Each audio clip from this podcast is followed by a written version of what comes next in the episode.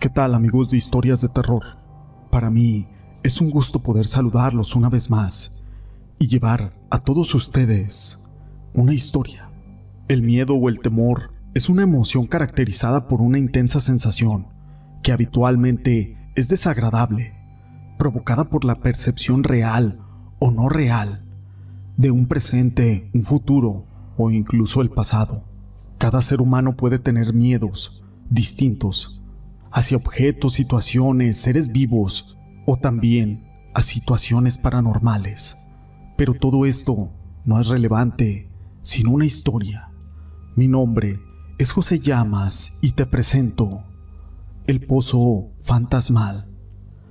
Ya hace varios años, cuando yo era pequeña, tendría algunos escasos 10 años, a mis padres les donaron un terreno a las afueras de Tampico, hoy conocida como Colonias del Norte.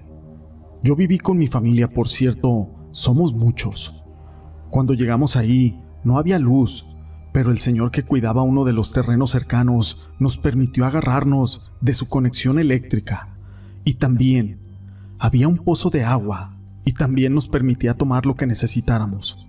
Pero nos quedaba un poco retirado de nuestro hogar. Alrededor solamente había monte.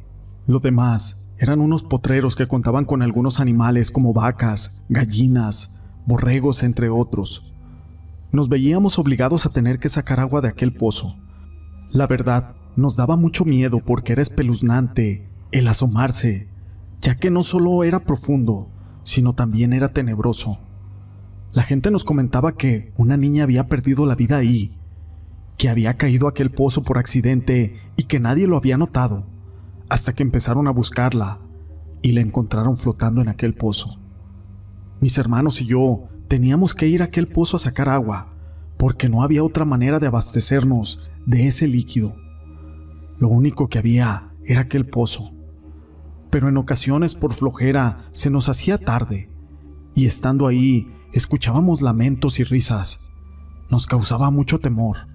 Así que después de un tiempo comenzamos a ir a una hora fija para que no fuera en la noche y procurar no estar en el pozo cuando estuviera oscureciendo. Solo que como éramos una gran familia, la verdad el agua no nos duraba tanto. Y una noche mi hermano y yo fuimos a traer más agua para que mi madre cocinara. Pero ya era un poco tarde. Aparte, el camino estaba bastante retirado, y en la oscuridad de aquel monte se hacía más tétrico. Pero la necesidad del agua nos hizo ir al pozo. En el camino empezamos a escuchar algunos ruidos, llantos y lamentos. Llegando al pozo de agua, ya íbamos temerosos de todo lo que habíamos escuchado, pero la sorpresa fue más grande. Cuando llegamos a aquel pozo, estaba una niña con su vestido blanco sucio. Nos llamaba para que fuéramos hacia ella. Mi hermano y yo no sabíamos qué hacer. De pronto, aquella niña iba acercándose a nosotros lentamente, pero no venía caminando, sino que venía flotando. Nos espantamos mucho Corrimos dejando las garrafas que llevábamos para traer agua. En el regreso a la casa, los ruidos de llantos eran más grandes, pero yo ya no volteé. Mi hermano dice que él volteó solo una vez y que vio como aquella niña venía atrás de nosotros, pero al llegar a la casa no se vio más. Llegamos a la casa a contarle a mi madre todo lo sucedido y ella nos dijo, trataré de no enviarlos más a aquel pozo. Con el tiempo nos mudamos a otro lugar, pero no olvido a esa niña llamándonos en ese pozo oscuro y aterrador. Era un pozo que en la mañana causaba terror, pero en la noche era mucho más escalofriante. Estos hechos fueron investigados por el licenciado Gregory Quintero, a quien le mando un saludo. Pero no es la única historia que tenemos el día de hoy, amigos. La siguiente historia lleva por nombre, por jugarle al valiente quiero contar un relato que me pasó hace cuatro días, y es el siguiente. Yo, como todo joven intrépido y desobediente, no hice caso a las indicaciones de no salir a la calle en esta alerta sanitaria. Yo vivo en la congregación Hidalgo, del lado veracruzano. Acá la mayoría nos dedicamos a la pesca, y una de nuestras herramientas es una lancha de fibra de vidrio.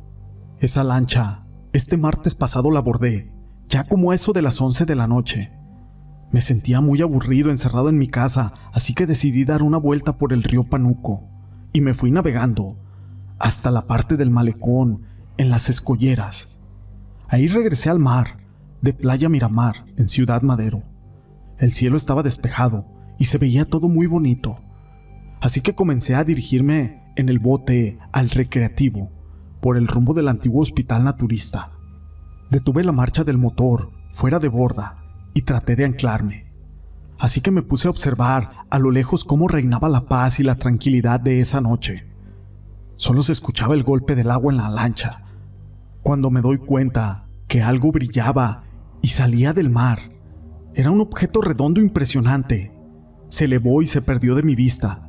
Yo me quedé muy sorprendido y maldije aquel momento. Me decía, ¿por qué no se me ocurrió sacar mi celular para grabar? Haber grabado esa evidencia, ya que al querer yo contar mi experiencia no me hubieran creído. Me molesté conmigo mismo. Me desanclé y me dirigí más al mar adentro, donde había visto aquella aparición. Al llegar a esa parte, apagué la marcha del motor y me dije, esa cosa que salió de aquí del mar, aquí tiene que volver y la voy a esperar. Pasaron como dos horas y no se veía nada. Tampoco se escuchaba ningún ruido, solo el agua, el va y viene que golpeaba aquella lancha.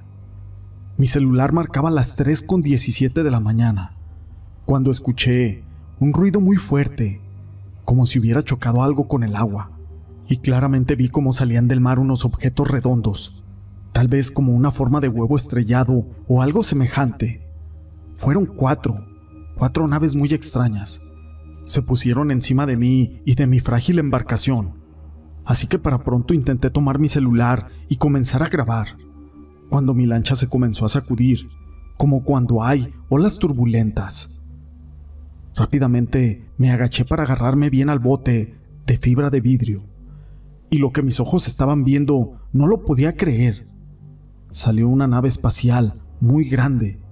Finalmente tenía una circunferencia más grande que la del kiosco de Ciudad Madero. Mi lancha se movía por las aguas que se sacudieron al salir esa enorme nave del mar. Esa nave se puso encima de mí, como lo dije anteriormente, pero con un zumbido ensordecedor. Yo sentía que explotarían mis tímpanos. Tuve que soltarme de la lancha, de donde yo me estaba agarrando para no caerme y poder taparme los oídos. Fueron fracciones de segundos, tal vez 10 o 12 segundos después. Las cuatro naves más pequeñas ingresaron por la parte de abajo de la nave más grande y se movieron a una velocidad impresionante, perdiéndose en el cielo, como si fueran a salir de este planeta Tierra, ya que eran unas naves extraterrestres. Cuando se dejó de escuchar todo ese ruido y pude recuperarme del susto, encendí el motor de mi lancha y me fui para mi casa. Iba muy asustado y a la vez molesto conmigo mismo por no haber podido grabar ese avistamiento insólito. Llegué a mi casa. No le conté a nadie porque me daba mucha vergüenza y temía que se burlaran de mí.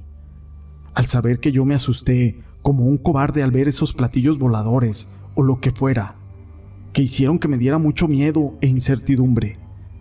Gracias. Por favor, no salgan a la calle. Obedezcan a las autoridades en esta alerta sanitaria. Estos hechos fueron investigados por el licenciado Gregory Quintero, a quien le mando un saludo. Si les han gustado estas historias, déjenme su pulgar arriba. No olviden en dejar su comentario y compartirlas con sus amigos. Gracias por ser parte de este canal.